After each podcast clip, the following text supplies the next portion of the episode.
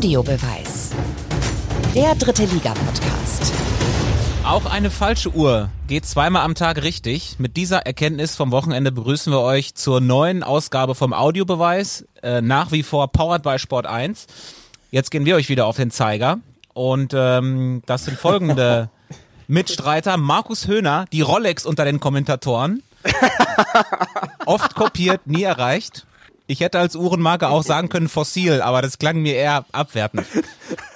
Ich glaube, dann nehme ich lieber Fossil. Thomas Wagner ist da, der wasserdichte und spritzfeste Chronometer. Wir haben Yannick Barkic, unsere Smartwatch und äh, mein Name ist Tobi Schäfer. Hello Party People. Hi Tobi. Danke, dass ich so gut weggekommen Tobi. bin. Das ist ein, ein sehr schönes Intro. Jetzt müssen wir nur für dich müssen wir auch noch was überlegen. Also man muss ganz ehrlich sagen, wenn man alle Intros mal zusammenschneidet, also was Tobi da immer hinzaubert, sensationell. Machst du das eigentlich so man morgens vom, vom Kaffee oder machst du dir da wirklich Gedanken? Na, da mache ich mir natürlich schon Gedanken. Das muss ja auch immer ein bisschen zur aktuellen Lage in der dritten Liga passen oder zur weltpolitischen Lage. Und ähm, womit ich angefangen habe, das war natürlich das Zitat von Pavel Dotschew vom Wochenende. Fand ich schon sehr cool, das, das Zitat. War ja so ein bisschen Galgenhumor, weil wenn du mal drüber nachdenkst, er hat ja auf deine Frage geantwortet, ähm, inwiefern er noch Hoffnung hat auf, äh, für die kommenden Spiele, sagt er, ähm, auch eine falsche Uhr geht zweimal am Tag richtig, was ja so viel bedeutet wie äh, auch ein blindes Huhn findet auch mal ein Korn. Das heißt, er macht sich ja selber irgendwie runter. Ja, aber stimmt auch nicht ganz. Es ist ja nur eine Uhr, die gar nicht geht, geht zweimal am Tag richtig. Wenn eine Uhr falsch geht, geht sie nie richtig eigentlich, oder? Wenn sie, nein, er meinte wahrscheinlich, wenn sie stehen geblieben ist. So Ja, ja, geht's genau. ja eigentlich. Ne? Ja, ja. Genau. Aber ich finde schon, wenn man, äh, wenn man ihn beobachtet hat, ich finde, er ist ja ein sehr feinsinniger äh, Mensch, äh, Pavel Dotschew. Der finde ich auch, wenn du mit ihm Interviews führst, der ja auch, für, und das äh, bitte mit allem Respekt verstehen, für jemanden, der nicht in Deutschland geboren ist, ich finde, der hat auch einen sehr, sehr feinen und guten Wortschatz. Ähm, und äh, hintergründig. Also ich mag den sehr, sehr gerne, aber ich finde, du hast auch in, äh, in den letzten Wochen schon ein bisschen gemerkt, ähm, dass er auch so anfing, ein bisschen an, an sich oder an der ganzen Mannschaft zu verzweifeln. Das finde ich schon. Und äh, mit dem dann so ein bisschen auch, glaube ich, fordernden Umfeld bei der Viktoria, weil ähm, gut eingekauft, der ein oder andere absolute Top-Experte im Land hat sie als Geheimfavorit gesehen. Und wenn du dann so da stehst, dann ja, muss man natürlich schon sagen, äh, kommst du irgendwann darauf, dass du hoffst, Wird's noch mal so gut wie im letzten Jahr, dass man die Kurve von alleine bekommt? Oder wird man ungeduldig? Und es ist ganz klar das Zweite passiert. Und das hat er, glaube ich, gespürt. Bevor ich auf Veggis Sticheleien äh, eingehe, äh, gebe ich ihm recht. Ähm, ich habe Dotchev jetzt hier auch durch durch Einsätze bei Viktoria Köln dann auch äh, persönlicher kennengelernt. Ich finde den mega, ich finde den super sympathisch. Äh, ich weiß auch genau, was du meinst, äh, Veggie. Der, der, der drückt sich sehr speziell aus äh, strahlt auf mich eine Souveränität aus und nach der letzten Niederlage fand ich, dass er die aber auch, da habe ich ein anderes Empfinden als du, äh, ungebröckelt weitergelebt hat. Also er hat für mich immer noch eine, eine große Souveränität ausgestrahlt. Äh, man hat so gemerkt, dass die Luft wohl etwas dünner wird und doch hat's mich total überrascht, denn äh, Victoria hat ja letztes Jahr gezeigt, dass sie mit solchen Kapiteln alles andere als halb, halbherzig äh, und, und äh, äh, inflationär umgehen. Äh, vielleicht erinnert ihr euch, Dezember 2019 habt das Spiel gemacht. Letztes Spiel vor Weihnachten haben sie zu Hause gegen äh, Rostock 5-1 verloren. Das war die fünfte Niederlage in Folge. Hab ich, da haben alle gesagt, oh, jetzt wird's eng. Die standen auch tabellarisch noch schlechter da. Und da hat sich Franz wunderlich neben den gestellt und hat gesagt, so Leute, äh, ihr könnt machen, was ihr wollt. Tausendprozentige Rückendeckung für diesen Trainer. Ne? Dann denkst du dir natürlich als Berichterstatter, ja, ja, dann warten wir morgen ab oder eine Woche. Äh, und ihr wisst alle, wie es gelaufen ist. Die haben zusammengehalten. Der hat eine Bombenrückrunde gespielt, spielt super Fußball, so reingegangen in die neue Saison. Ähm, äh, gut gestartet, so dass mancher schon dachte, die könnten ein Aufstiegskandidat sein. Mancher Experte dachte das. Ähm, so, und deswegen hat's mich jetzt überrascht, dass sie doch einknicken. Und ich stelle mir die Frage, was sind die Gründe? Ist es bei großen Namen, gehobener Anspruch, eine neue Ausrichtung? Oder ist vielleicht tatsächlich irgendwas in der Kabine passiert, ähm, äh, weil man eben der Victoria durch dieses Ereignis der letzten Saison einfach attestieren muss, die hauen nicht halbherzig dazwischen. Also wir können ja mal auf die Fakten schauen. Ähm, wir haben letztes Jahr schon gesehen, dass die Defensive der Schwachpunkt ist bei der Viktoria. Man hat versucht, das äh, mit Spielertransfers irgendwie zu begradigen. Also Mielitz, Rossmann, Lorch hat man da geholt. Ähm, jetzt ist die Frage, ob die die Qualität besitzen, um das auszugleichen. Anscheinend ja nicht. Oder, das was du sagst, Markus, da muss irgendwas in der Kabine passiert sein, äh, dass die Mannschaft nicht äh, in Summe funktioniert. Also irgendeiner von diesen beiden ähm, Faktoren wird es ja wohl sein. Ähm, in Summe finde ich auch, ist Dotchev ein Riesenverlust für die Liga, weil er immer sehr freundlich war. Man konnte ihn alles fragen. Er war überhaupt nicht launisch. Ähm, das ist schon sehr, sehr schade. Was ich aber finde, wenn man sich mal die anderen Stationen von Dotchev anschaut, so Münster, Aue ähm, und zuletzt auch in Rostock, es fällt immer das Gleiche auf. Der hat im ersten Jahr direkt Erfolg, aber dieser zweite Schritt in der zweiten Saison erfolgt so eine Stagnation. Und dann wurde er auch immer wieder entlassen bei den Vereinen und ähm, das passt ja jetzt auch hier zu Viktoria. Ich möchte vielleicht gleich auf eine andere Theorie äh, nochmal zurückkommen, woran es liegen könnte bei Viktoria Köln. Äh, möchte jetzt aber nochmal auf das Wochenende zurückgucken. Ähm, ich war da als Moderator für Magenta Sport und äh, es deutete irgendwie erstmal nichts darauf hin. Sie führten zur Halbzeit ja auch dann 1 zu 0 äh, und deswegen war das dann auch nicht unbedingt Thema mit dem äh, im Gespräch mit Franz Wunderlich.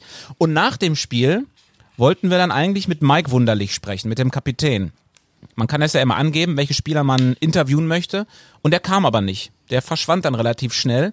Stattdessen kam dann äh, unser Freund Simon Handle. Glaubt ihr, das war schon ein erstes Indiz, wo allen klar war, das war's mit Pavel Dotschew, deswegen stelle ich mich jetzt nicht vors Mikrofon und äh, druck so rum und, und rede um den heißen Brei herum. Ja, zwei Wochen vorher waren ja Markus und ich bei Türkgücü bei dem Spiel da und da hat sich ja Mike wunderlich hingestellt und hat ja gesagt, es liegt zu 100 Prozent nicht am Trainer. Also der hat das ja ganz klar gesagt. Ich gehe mal davon aus, dass der da dann auch ein bisschen schon eingebremst wurde vom eigenen Vater. Ähm, bitte nicht nochmal sowas sagen, weil dann ist es ja für uns äh, schlecht vom Image. Also wenn der Kapitän sagt, es liegt niemals am Trainer und dann zwei Tage später wird er doch entlassen. Ich muss ehrlich mal Yannick Bakic für seine Spürnase äh, loben. Der hat mir vor zwei Monaten schon gesagt, bei einem Heimspiel bei Victoria, das wird eng für Dotchev. Ich habe so ein komisches Gefühl. Da habe ich so gedacht, puh, da waren die, äh, da waren die jetzt nicht richtig gut, aber da waren die, ich glaube, das war vor dem Spiel gegen 60 war das sogar, glaube ich, äh, Yannick. Genau, ja. Und ähm, das war ja auch der einzige Sieg. Es ist so eine komische Gemengenlage, finde ich, bei der Viktoria. Du hast einerseits eine, wie auch ich finde, qualitativ ganz gute Mannschaft, die aber immer wieder dieselben Fehler macht. Du hast einen Trainer, der vielleicht, ich glaube, dass die Kabine auch gar nicht so einfach ist bei der Viktoria. Da sind schon viele ähm, selbstbewusste Egos drin und ich glaube, Dotchev ist ein sehr netter Typ, der dich in, im ersten Jahr, Janik, du hast das gerade gesagt, so als Spieler, glaube ich, auch ein bisschen begeistert von seiner offensiven Spielidee. Da haben die alle Bock drauf. Aber das ist keiner, der so richtig, glaube ich, dazwischen haut und dann auch mal sagt, so Leute, so geht's nicht weiter. Und deshalb könnte er vielleicht auch im zweiten Jahr ein Problem haben. Und was wir auch nicht vergessen dürfen, Markus hat ihn gerade zu Recht gelobt, äh, weil er letztes Jahr das auch durchgezogen hat. Aber ich glaube, Franz Wunderlich ist als Vorgesetzter jetzt auch nicht ganz einfach. Frag mal nach bei Klöckner, frag mal nach bei äh, Antwerpen und sowas. Also das ist schon auch immer ein Pulverfass, dein Höhenberg. Aber er setzt sich wohl offensichtlich, wie ihr eben beschrieben habt, gegen seinen Sohn durch. Also der respektiert seinen Vater. Und diese, diese, diesen Grunddurchgriff, den wünsche ich mir bei Veggie. Dass ich einfach da, dass du konsequenter äh, reagierst, wenn, wenn ich was durchsetze hier. Okay, gut. Gut, Papa. Es war ja in der letzten Saison schon so, dass äh, vieles äh, mit, dem, mit der Performance von Mike Wunderlich und Albert Boniaco äh, steht und fällt.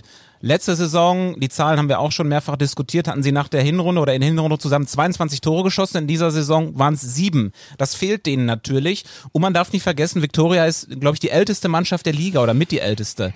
Glaubt ihr, dass das eine Rolle spielt bei dem harten Pensum auch, dass vielleicht auch so ein bisschen die Kräfte nachlassen? Weil ähm, sie beginnen teilweise ja schon recht ordentlich und lassen dann nach. Das war jetzt in den letzten beiden Spielen zumindest so. Also Fakt ist ja, dass, dass denen die Zahlen auf jeden Fall fehlen. Äh, von Mike Wunderlich und Bunyaku, das ist ja schon, schon Fakt. Ich glaube, dass bei der Viktoria spätestens im Sommer ein Umdenken stattfinden muss. Also du musst langsam Leute finden, die in die Rolle reinwachsen, die Bunyaku und Wunderlich eben ausgefüllt haben in der letzten Saison. Da sehe ich halt einen Kleefisch, aber dann, dann kommt da auch nicht viel nachgefühlt. Ne? Also da muss irgendwie eine neue, eine neue Ära entstehen bei der Viktoria. Das ist ein spannendes Projekt, auch für den Trainer, der jetzt kommt. Das äh, werden wir wahrscheinlich auch gleich noch thematisieren, wen wir da so sehen. Aber ähm, du hast, glaube ich, schon finanziell ganz gute Mittel bei der Viktoria, hast relativ wenig Druck von außen. Ähm, deswegen finde ich, es ist schon eine spannende Mannschaft, aber es muss sich halt was tun im Sommer, spätestens. Ja, wir haben ja zwei Aspekte angesprochen. Einen dritten Aspekt gibt's natürlich auch noch. Äh, die haben zwar damals bei dem von mir genannten Beispiel 2019 auch fünf Spiele in Folge verloren, aber die Serie ist gerade noch schwieriger. Und äh, sie haben diese fünf Spiele verloren. Sie standen letzte Saison eigentlich immer da unten irgendwo im letzten Drittel. Jetzt kommen sie von relativ weit oben. Du standst relativ gut da in der Saison, so dass der ein oder andere Experte auch schon von Aufstieg sprach. Ähm, und wenn du so runterrasselst, ähm, diese Eigendynamik, die ist natürlich ganz gefährlich. Wenn du eigentlich richtig gut spielst, ich habe mehrere Spiele gesehen, wo sie sehr gut gespielt haben. Vegi Türkgücü war auch so ein Beispiel. Sie waren, sie waren gut, aber sie lassen sich so auskontern. Und wenn du gut spielst, wenn vieles gut ist und du trotzdem nix holst und so einen Negativlauf hast, dann ist es vielleicht auch der Hebel der Psychologie, dass du sagst, ich muss da einfach jetzt einen anderen in die Kabine stellen. Wobei ich dir ein kleines bisschen widersprechen möchte. Ich fand das Spiel gegen Türkgücü insofern nicht gut, weil die ureigensten Viktoria-Tugenden, nach vorne zu spielen, Chancen rauszuspielen, habe ich nicht gesehen. Ich habe eine willige, bereit, äh, also bereite Mannschaft gesehen, die natürlich Türkgücü hat eine super Abwehr. Aber wenn man ehrlich ist, letztes Jahr war sehr viel Spektakel, wenn du zur Viktoria bist. Dann haben die mal hoch gewonnen, die haben mal hoch verloren. Aber ich finde, so diese Unbeschwertheit nach vorne ist ein bisschen verloren gegangen mit einer nominell besseren Mannschaft. Und ich glaube, ähm, Tobi oder Yannick hat es gerade gesagt, was man nicht unterschätzen darf, du hast letztes Jahr mit Bunyaku jemanden gehabt, der hat fast blind getroffen. Der fehlt ihnen natürlich, weil er ja lange vor Weihnachten wegen privater Probleme gar nicht dabei war. Äh, Thiele äh, war verletzt. Also es ist, es hat sich noch gar keine Offensivachse so rausgestellt. Risse, der sicherlich in Bestform ähm, schon angedeutet hat, was er könnte, war an Corona erkrankt. Hm, also ich finde, irgendwie so, so dieses Gemisch, das ist für mich so auf einer ganz anderen Ebene, ähm, weil, weil viel weniger dahinter hängt, erinnert mich das im Moment so ein bisschen an Kaiserslautern weil eigentlich eine, eine, eine qualitativ gute Mannschaft, in der irgendwie was nicht zusammengreift. Aber dann gucken wir doch jetzt mal nach vorne. Thorsten Lieberknecht wird äh, jetzt heiß gehandelt. Glaubt ihr, äh, er kommt und wenn ja, ist es der richtige? Äh, ist natürlich ein spannender Name. Thorsten Lieberknecht. Ähm, ich glaube auch, dass er diese Alpha-Tier-Geschichte bei der Victoria handeln könnte. Also das hast du ja eben gesagt, Veggie, dass es viele starke Charaktere gibt in dieser Mannschaft. Ich glaube, Lieberknecht wäre einer, der den ganzen Laden da zusammenschweißen könnte. Ich glaube aber nicht, dass Lieberknecht kommt, weil er, er ja immer ein Freund davon war, zu Vereinen zu gehen äh, mit einem besonderen emotionalen Umfeld, sprich Duisburg oder auch Braunschweig. Ich würde ihn dann eher dann doch beim ersten FC Kaiserslautern verorten, falls da noch was passiert. Dazu möchte ich euch einen Tweet vorlesen, den ich gestern ähm, mit ziemlich viel guter Laune gelesen habe, und zwar von Firefighter 1955. Ähm, der sich offensichtlich als FCK-Fan meldet und für Viktoria Köln einen guten Tipp hat äh, an Viktoria Köln.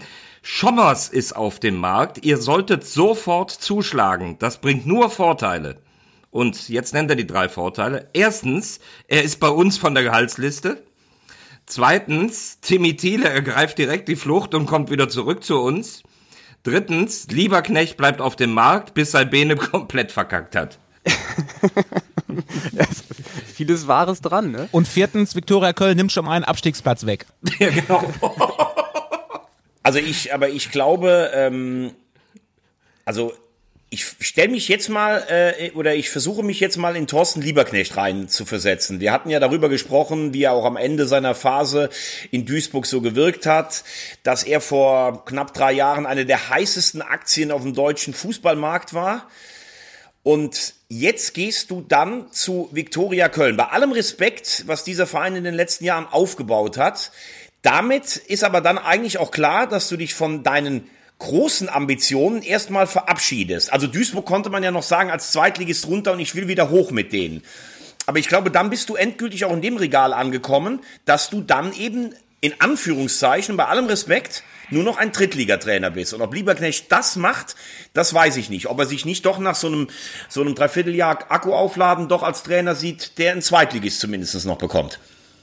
Bin ich absolut bei dir. Das ist für mich das Hauptargument, dass er das nicht machen wird Ich glaube, in einem Fall würde er es tatsächlich machen, weil es eine Herzensangelegenheit ist und weil er da äh, ein Stück Geschichte schreiben kann. Äh, das wäre Kaiserslautern. Da könnte ich mir vorstellen, dass er einfach sagt, das ist mein FCK, ähm, die kann ich retten und werde hier zum lokalen Hero und das ist mir wichtiger als manches andere. Das kann ich mir bei ihm gut vorstellen. Ansonsten bin ich komplett bei dir. Wen seht ihr denn dann bei Viktoria Köln? Stefan Krämer wird gehandelt. Das ist natürlich keine blöde Idee, falls sich da in Uerdingen noch mehr auflöst. Finde ich auch. Ist auch eine spannende Personalie. Wobei der sich dann langsam abgenutzt hat in der dritten Liga, weil er dann auch lange keinen Erfolg mehr hatte. Krämer würde insofern passen, weil er dann in Uerdingen von der Gehaltsliste wäre. Man würde, glaube ich, einen großen Batzen Geld sparen. Krämer würde wahrscheinlich auch äh, Viktoria für das halbe Jahr jetzt in den Griff bekommen. Ob das jetzt langfristig die Lösung ist, weiß ich nicht.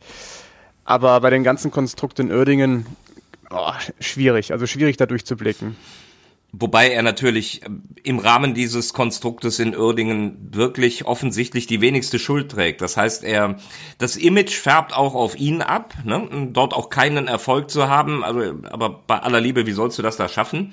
Ähm, und ich finde, aus der aktuellen Mannschaft holt er gar nicht so wenig raus. Also, die habe ich jetzt zuletzt gesehen, habe ich mir gedacht, das macht er jetzt so schlecht nicht.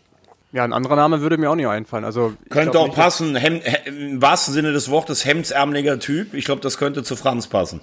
Und er ist natürlich sehr Köln-affin, ne? hat hier studiert, gebürtiger ist Kölner, äh, sogar, wie, ne? wie viele. Ah nee, der wohnt, der wohnt. Nee, ist gebürtiger Mainzer. Aber hat, ist, ist aufgewachsen Mainzer. in der Nähe hinten so Koblenz, Andernach. Da ist er auch fußballerisch Richtung Westerwald dann auch später, Neuwied, den Berg hoch. Da ist er groß geworden als Trainer. Wie so manche Größe, wie so manche Größe des deutschen Sportjournalismus. Und die größte Qualifikation ist natürlich seine Affinität zum ersten FC Köln. Genau, das wollte ich noch ergänzen natürlich, wie, wie viele sehr vernünftige Menschen ähm, leidet und er mit dem ersten FC Köln. Aber passt er von der Spielphilosophie jetzt, um eine Rettung hinzukriegen, vielleicht ja? Aber Krämermannschaften ja. waren immer kompakte Mannschaften, immer welche, die auf Körperlichkeit, Spirit äh, umschalten. Und die Viktoria ist ja eine der wenigen Mannschaften, die per sage ich mal, Spiel-DNA nach vorne spielen will, das muss ich ganz ehrlich sagen, passt für mich nicht so richtig zusammen. In den letzten Jahren war ja die Viktoria auch immer bekannt, einen Trainer aus dem Hut zu zaubern. Ne? Also Antwerpen kannte jetzt äh, keiner vor der Viktoria oder auch ein Glöckner. Also es sind ja Trainer Novizen gewesen damals dann. Ähm, ich kann mir auch vorstellen, dass ein ganz Unbekannter kommt. Mir kommt gerade Rut Rutenbeck in den Sinn. Sehr erfolgreich mit den U19-Junioren des FC. Ist Edi Eckerum unterwegs in der Stadt? Da muss ich aber ganz ehrlich sagen, ich finde, ähm, Rutenbeck ähm, ist zum Beispiel ein Mann, der macht einen überragenden Job in der A-Jugend beim FC und äh, auch damals, als er, als er eingesprungen ist in dieser völlig verkorksten Saison, finde ich, hat er gar nicht so einen schlechten Job gemacht. Das wurde alles Absolut. von Fee, von Fee immer untergraben. Also ähm, ich muss sagen, ich kenne den Rutenbeck ein bisschen, weil er, weil er früher beim TuS Mayen lange Kapitän war. Er kommt mir manchmal so ein bisschen hölzern in der Öffentlichkeit rüber, noch so ein bisschen ah, so ein bisschen von oben herab, aber das, was er auch in der zweiten Liga zum Beispiel in Aalen gemacht hat, in Fürth war, glaube ich, ich finde, das war alles in Ordnung. Ähm, und ähm, ich könnte mir sogar vorstellen, dass der FC froh sein könnte, wenn er im eigenen Stall bleibt, falls es jetzt dann doch irgendwann mal mit Gistol zu Ende gehen sollte. Heute im äh, beim Auswärtsspiel in Wien, bei Wien Wiesbaden sitzen auf jeden Fall erstmal äh, der Chef-Scout äh, Zilken und Markus Brenzka, der bisherige Co-Trainer auf der Bank. Glaubt ihr, dass es vielleicht sogar aber auch noch ein bisschen weitergehen kann mit dem Modell oder wird dann spätestens am Samstag äh, gegen Magdeburg neuer präsentiert oder neuer schon da sein? Das hängt wahrscheinlich auch ein bisschen vom Ergebnis ab dann heute Abend, oder? Wenn die heute gewinnen gegen Wiesbaden? Das glaube ich nicht. Ich glaube, das, nicht, das ist nicht, vorstellen. ja, das ist nicht die endgültige Lösung. Und selbst wenn sie da gewinnen, dann sagen sie es gut für den Moment. Und äh, ich glaube, dass der neue sehr zeitnah kommen wird. Ich glaube, ein Sieg würde auf jeden Fall, ein Sieg würde ein bisschen Zeit bringen. Da müsste man nicht direkt gegen Magdeburg den Trainer präsentieren. Wenn sie heute hoch verlieren sollten, dann drängt dann schon die Zeit. Aber heute ein Sieg, äh, könnte man noch mal eine Woche warten, hätte man ein bisschen mehr Ruhe. Wir warten auch ab und äh, sind sehr gespannt, äh, wie das dann weitergeht bei Viktoria Köln und kommen jetzt zu einem Verein, den wir gerade schon angesprochen haben, KfC Oerdingen. Es herrscht absolutes Chaos. ähm, Insolvenzverfahren, Stadionzoff, Corona-Quarantäne. Man weiß gar nicht, äh, wo man jetzt anfangen soll, was das größte Problem ist vom KfC Oerdingen. Wie sind denn eure Prognosen? Was, was glaubt ihr, wie wird es mit dem KfC in dieser Saison zu Ende gehen? Alles kann, nix muss. Swinger Barkic spricht. Ich, be, ich begleite unseren Podcast, der ja auch bei sport1.de zur, zur Podcast-Familie gehört, immer mit einem Kommentar. Und da habe ich letzte Woche einen geschrieben zu Bayer Oerdingen. Äh, ich, ich glaube, auch Veggie kann das nachvollziehen. Als der Ponomarev, übrigens, Janik, du hast mich überhaupt auf die Idee gebracht. Als du hier in der Gruppe gesagt hast, ja, der, der Ponomarev sagt, ne, der, wir haben eine Drittliga-Lizenz, sonst nichts. Und dann hast du hier gesagt, hey, wie, was heißt das denn? Sonst nichts, das ist doch schon mal was. Ne?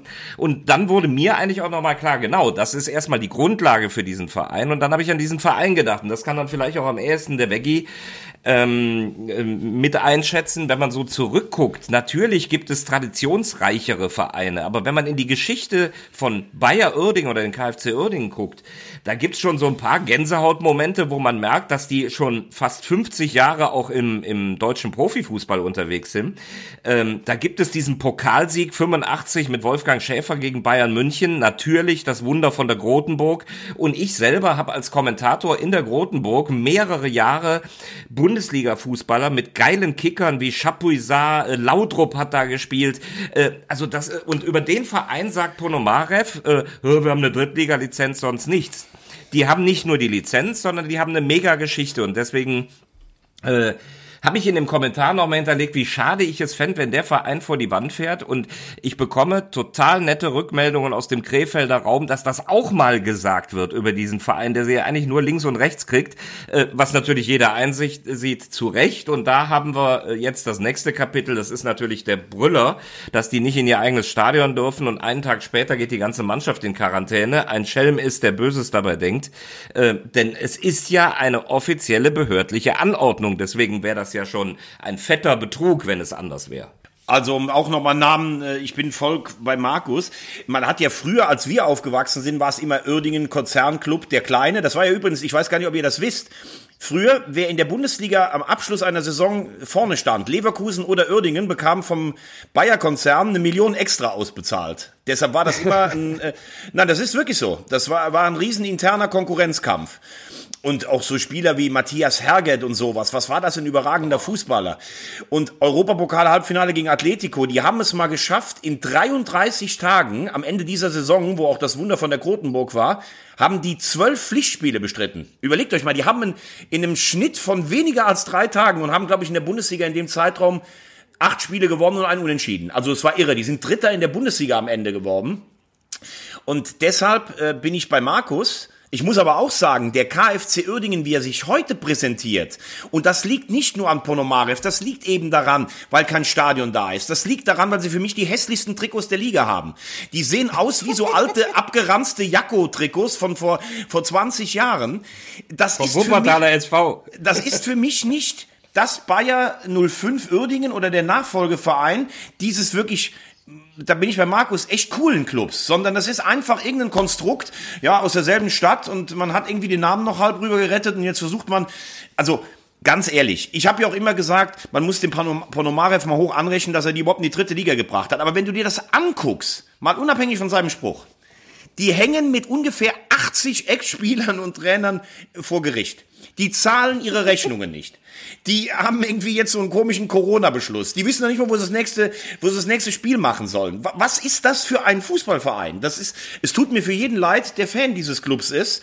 Weil, wie Markus sagt, Krefeld ist halt auch eine, eigentlich eine tolle Sportstadt. Guck dir an, was im Eishockey, was ja auch bei uns bei Magenta läuft, wie die Pinguine da abgestraft werden. Das ist echt schlimm, was da passiert. Und da war er ja auch mal der Ponomarev. Das muss man auch sagen. Da ist viel verbrannte Erde auch hinterlassen. Und das ist genau das, was ich auch mit dem Kommentar fast ein Stück weit bewegen wollte, so ich mir dachte, so, das ist auch irgendwo so gedacht als kleiner Appell an zwei Komponenten, nämlich eine Stadt, die jetzt den Arsch hochkriegen muss und sagen muss, wir können nicht zusehen, dass unser Werbeträger hier so für die Wand fährt. Und du brauchst einen, ja, einen potenten, aber auch liebevollen Sponsor, der den Blick für diese Tradition in den Verein hat und der da wieder Charakter und, und Liebe reinbringt, statt, und dann ist Ponomarev in seiner hölzernen Art für mich dann doch nur Geldgeber. Dazu passen ja auch die Zitate. Übrigens habe ich auch, das will ich nur noch äh, ergänzen, ich habe auch gelernt durch Bayer Uerdingen. Da habe ich nämlich einen auf den Deckel bekommen, weil ich damals gesagt habe in irgendeinem Kommentar, Sergei Gorlukovic der spielt, wie er aussieht. Und der guckte Boah. bitterböse und da hat mir mein Chef gesagt, komm mal her, mein Freund, möchtest du, dass über dich, es sei denn Veggie, der darf das, blöde Sprüche über dein Aussehen gemacht werden? Nein, das möchtest du nicht. So, und das habe ich mitgenommen. Das ist richtig, das macht man nicht und das habe ich gelernt in Uerdingen. Eben, das wäre so, als würden wir dich als fossil bezeichnen.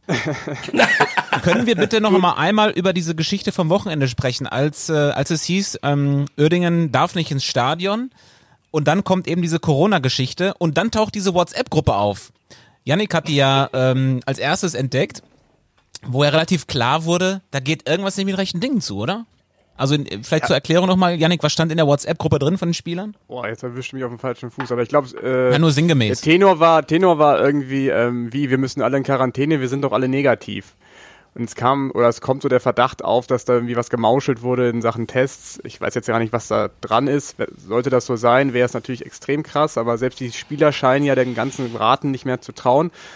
Ähm, was ich in diesem ganzen in der ganzen Melange, wie du immer so schön sagst, Veggie, ähm, komisch finde, ist die Zahlungsmoral einfach von Ponomarev. Ne? Also klar kann ich verstehen, dass der sauer ist auf die Stadt, der bekommt wenig Unterstützung, aber diese ganzen teuren Spielerverträge, dieser Vertrag mit der mit D-Live, mit dem Stadion, ne, das hat das hat er ja alles gemacht. Es ist alles total teuer, aber warum zahlt er denn dann jetzt nicht diese ganzen Verträge? Also das verstehe ich nicht, warum man jetzt so zurückrudern muss.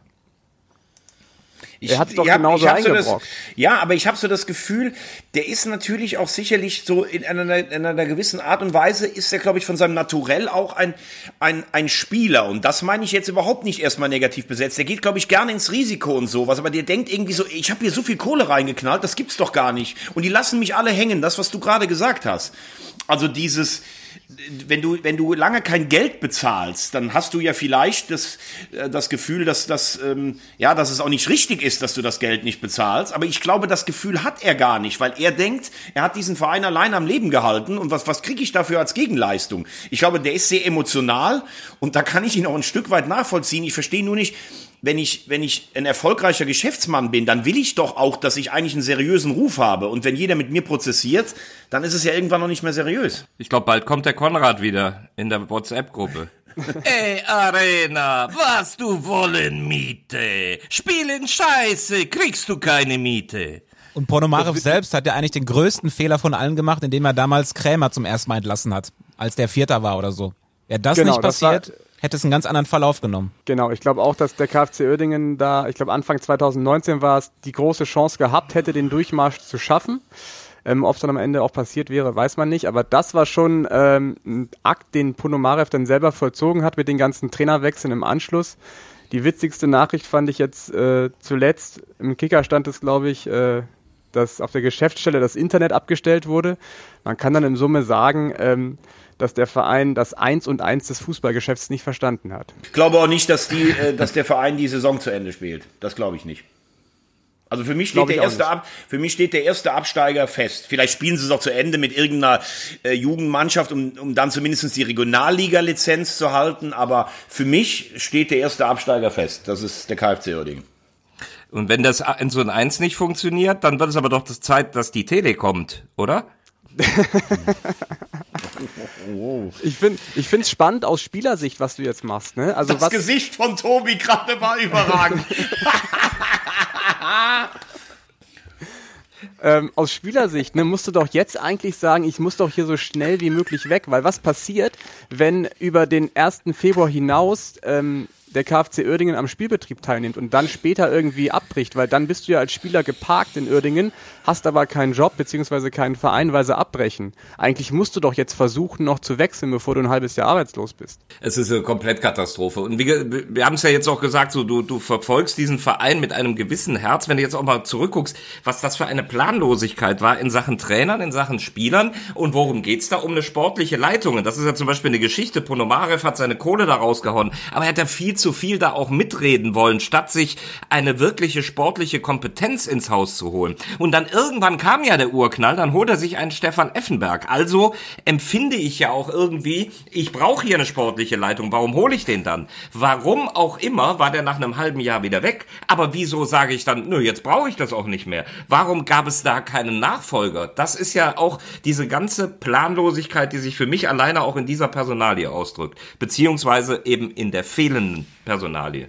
Ich glaube, mittlerweile ist es ja relativ offensichtlich, warum Effenberg da schnell wieder weg ist, weil Ponomarev dann wahrscheinlich gedacht hat, mir doch egal, wer unter mir sportlicher Leiter ist.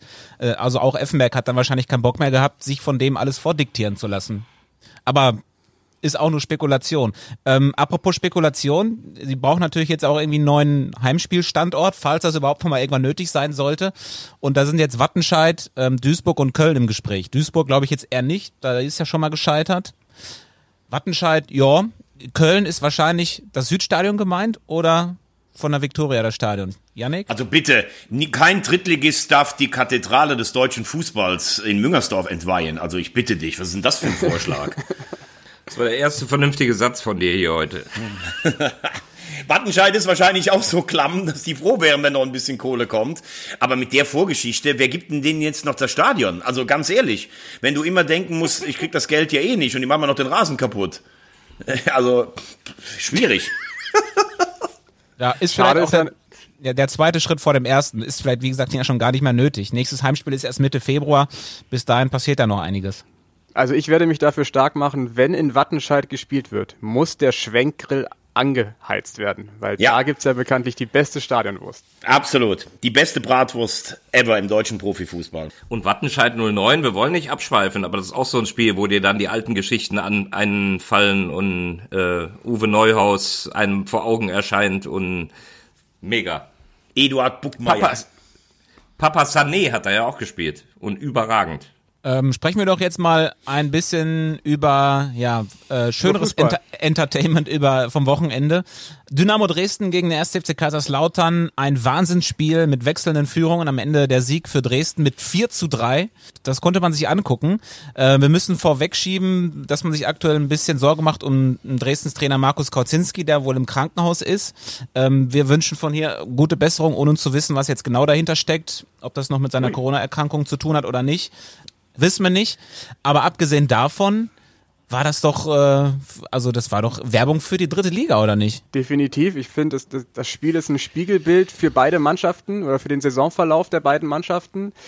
Bei Dresden merkt man, egal was passiert, äh, jeglicher Widerstand wird eingedämmt. Ähm, wir geben nie auf, egal ob auf dem Feld, jeder Rückschlag, ähm, wir kommen zurück, als, also sportlich, aber auch personell. Also die hatten ja jetzt zuletzt auch mit vielen Verletzungsproblemen zu kämpfen. Weihrauch, Löwe und jetzt auch Robin Becker, die werden ja alle nicht zurückkommen äh, in dieser Saison mit ihren Verletzungen. Ist egal. Da wird finanziell oder personell direkt nachgelegt äh, mit Quadvo und Merschel. Also die machen, die machen im Endeffekt keine Gefangenen, die wollen auf jeden Fall hoch. Und ich glaube, dieses Spiel zeigt das sehr, sehr deutlich. Ähm, andersherum, der FCK.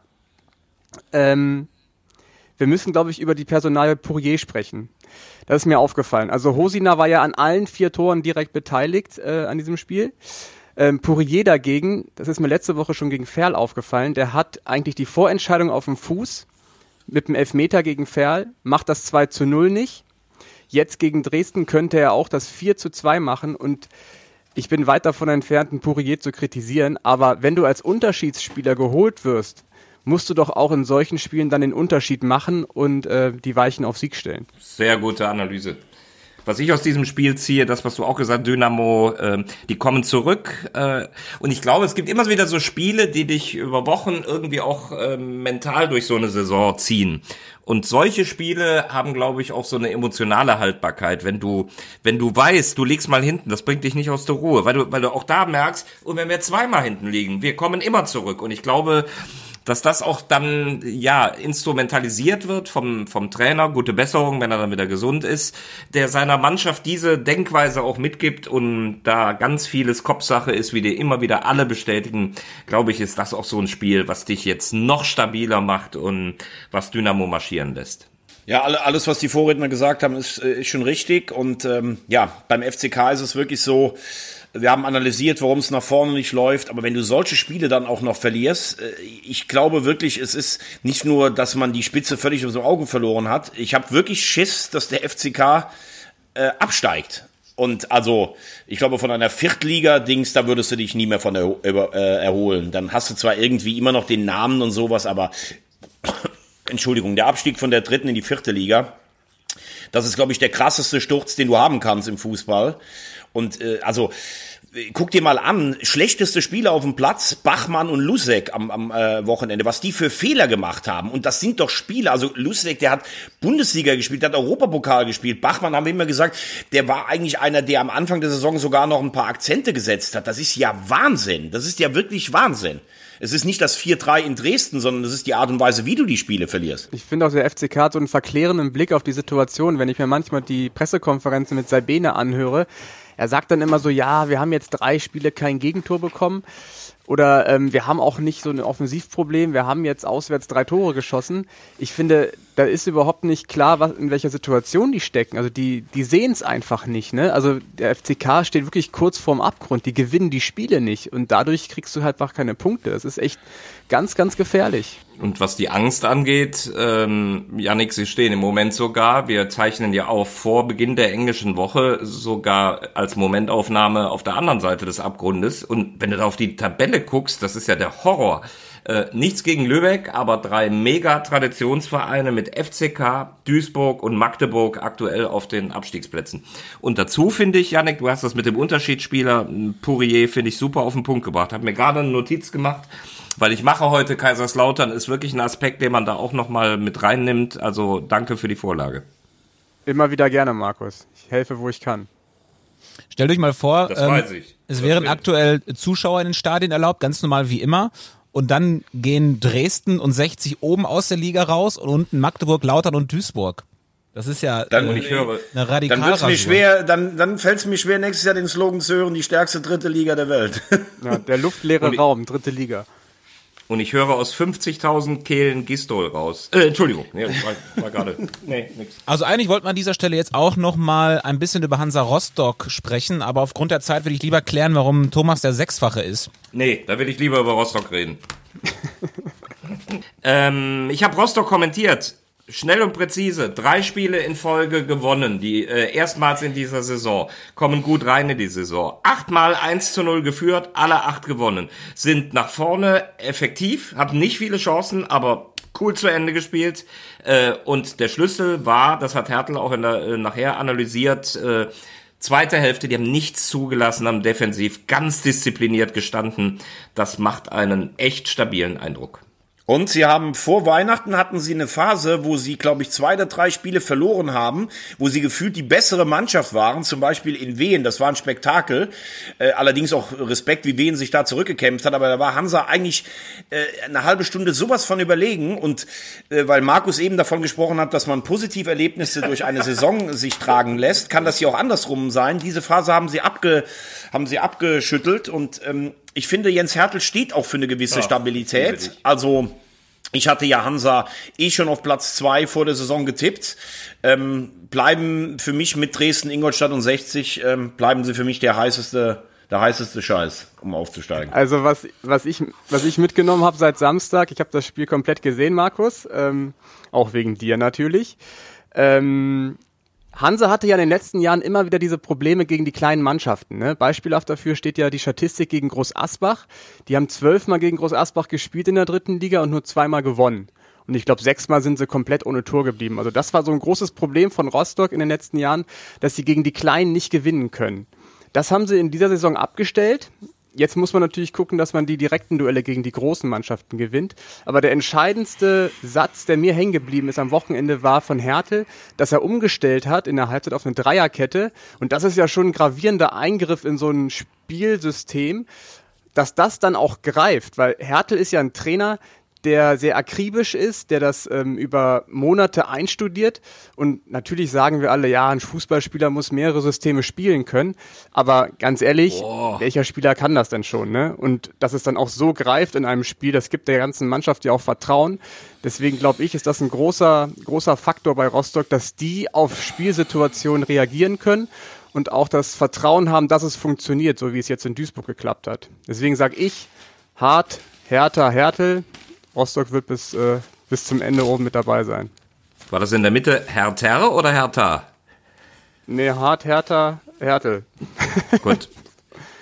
Ja, äh, absolut richtig, was du sagst. Und dann auch personelle Verschiebungen. Wir haben ja damit gerechnet, dass er mit Löhmanns Römen in der Viererkette spielt, so wie er es davor gemacht hat. Ähm, gebe zu, äh, hat der Kollege Speckhahn hat plötzlich hoch äh, sagen lassen, Höhner, guck mal, der spielt ja gar nicht in der Viererkette. Habe ich in den ersten zehn Minuten nicht direkt gesehen. Äh, spielte plötzlich wieder auf der Sechs. Äh, dafür gut zu erkennen die Umstellung in der zweiten Hälfte auf Dreier- bzw. Fünferkette und das, das stand echt super stabil. Freunde, ich muss so langsam los. Deswegen können wir jetzt dann doch nicht mehr klären, warum Veggie der Sechsfache ist. und schließen die Folge wie gewohnt ab mit dem großen Audiobeweis Kultquiz.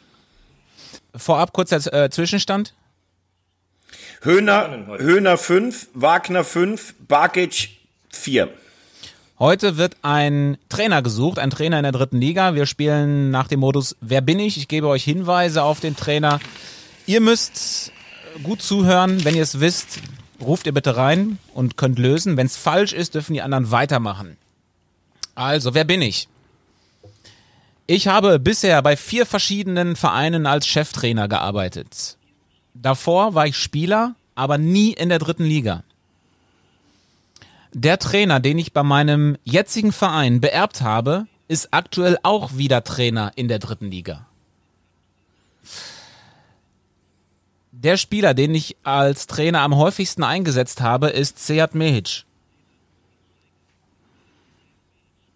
Am häufigsten habe ich übrigens gegen 1860 München gespielt. Stopp! Wer war's? Ich hab's nicht. Thomas, ne? Ich habe äh, Stopp, ich habe Stopp gerufen und ich sage Thomas Oral. Das ist korrekt. Boah. Über Medic. Über Medic, ja. Medic ist für mich so ein und und dann hast Ja. du noch gesagt mit dem beerbt und das ist ja Saibene und äh, Medic ist jemand, der so im hessischen Bereich auch sehr viel gespielt hat. Ja, das war's. Sehr gut, Veggie. Ich habe über Mehic habe ich gedacht, scheiße, wo hat der gespielt? Habe ich nicht hingekriegt. Sehr, sehr stark. Veggie zieht Kriegst du auf davon. jeden Fall einen halben Punkt für. Boah, Respekt, das ist, boah. Oh, das der gibt mir ein gutes Gefühl für den Tag. Ja, war gut. Na, dann haben wir doch, dann haben wir doch alles richtig gemacht heute.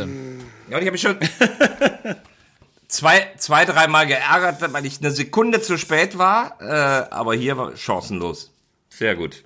Eine Sache möchte ich noch los, loswerden. Äh, Glückwunsch an Robert Müller, der jetzt Rekordspieler ist in der dritten Liga, hat gleichgezogen mit Tim Danneberg. Äh, jetzt am Dienstag oder Mittwoch geht's in Lübeck weiter. Da wird er dann alleiniger Rekordspieler. Und natürlich äh, Genesungswünsche nach Saarbrügge, weil äh, Steven Zellner fällt ja wahrscheinlich mit dem Kreuzbandriss aus. Das äh, ist ein ganz herber Rückschlag für, für Saarbrücken. Tobi, eine Frage, was machst du denn diese Woche? Wo sehen wir dich? Wo hören wir dich? Englische Woche äh, gar nicht und Samstag mit dem Kollegen Yannick im Sportpark Höhenberg. Viktoria Köln gegen den 1. FC Magdeburg. Ist aber nett, dass du fragst. Ja, interessiert Wo mich fährst du einfach, denn hin? Tobi. Ich bin, äh, ich fahre jetzt gleich nach Mannheim, Mannheim gegen Dresden heute. Guter Kick. Ähm, und am Wochenende bin ich dann auch wieder auf dem Betzenberg. Dann schöne Grüße an Dennis Broll, dem Bruder von Kevin Broll. Genau, den du übrigens besorgt hast. Das sollte nicht unerwähnt bleiben. Und ich setze mich gleich in Zug, wie sich das gehört.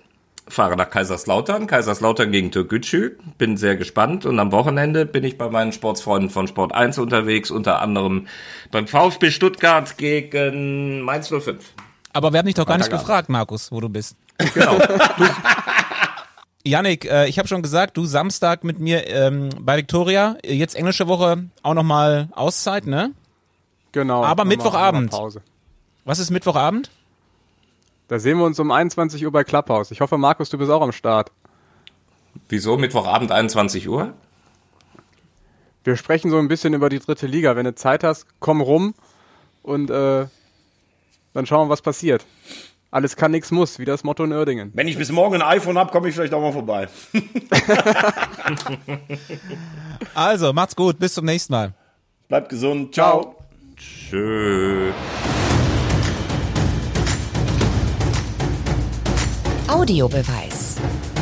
Der dritte Liga-Podcast.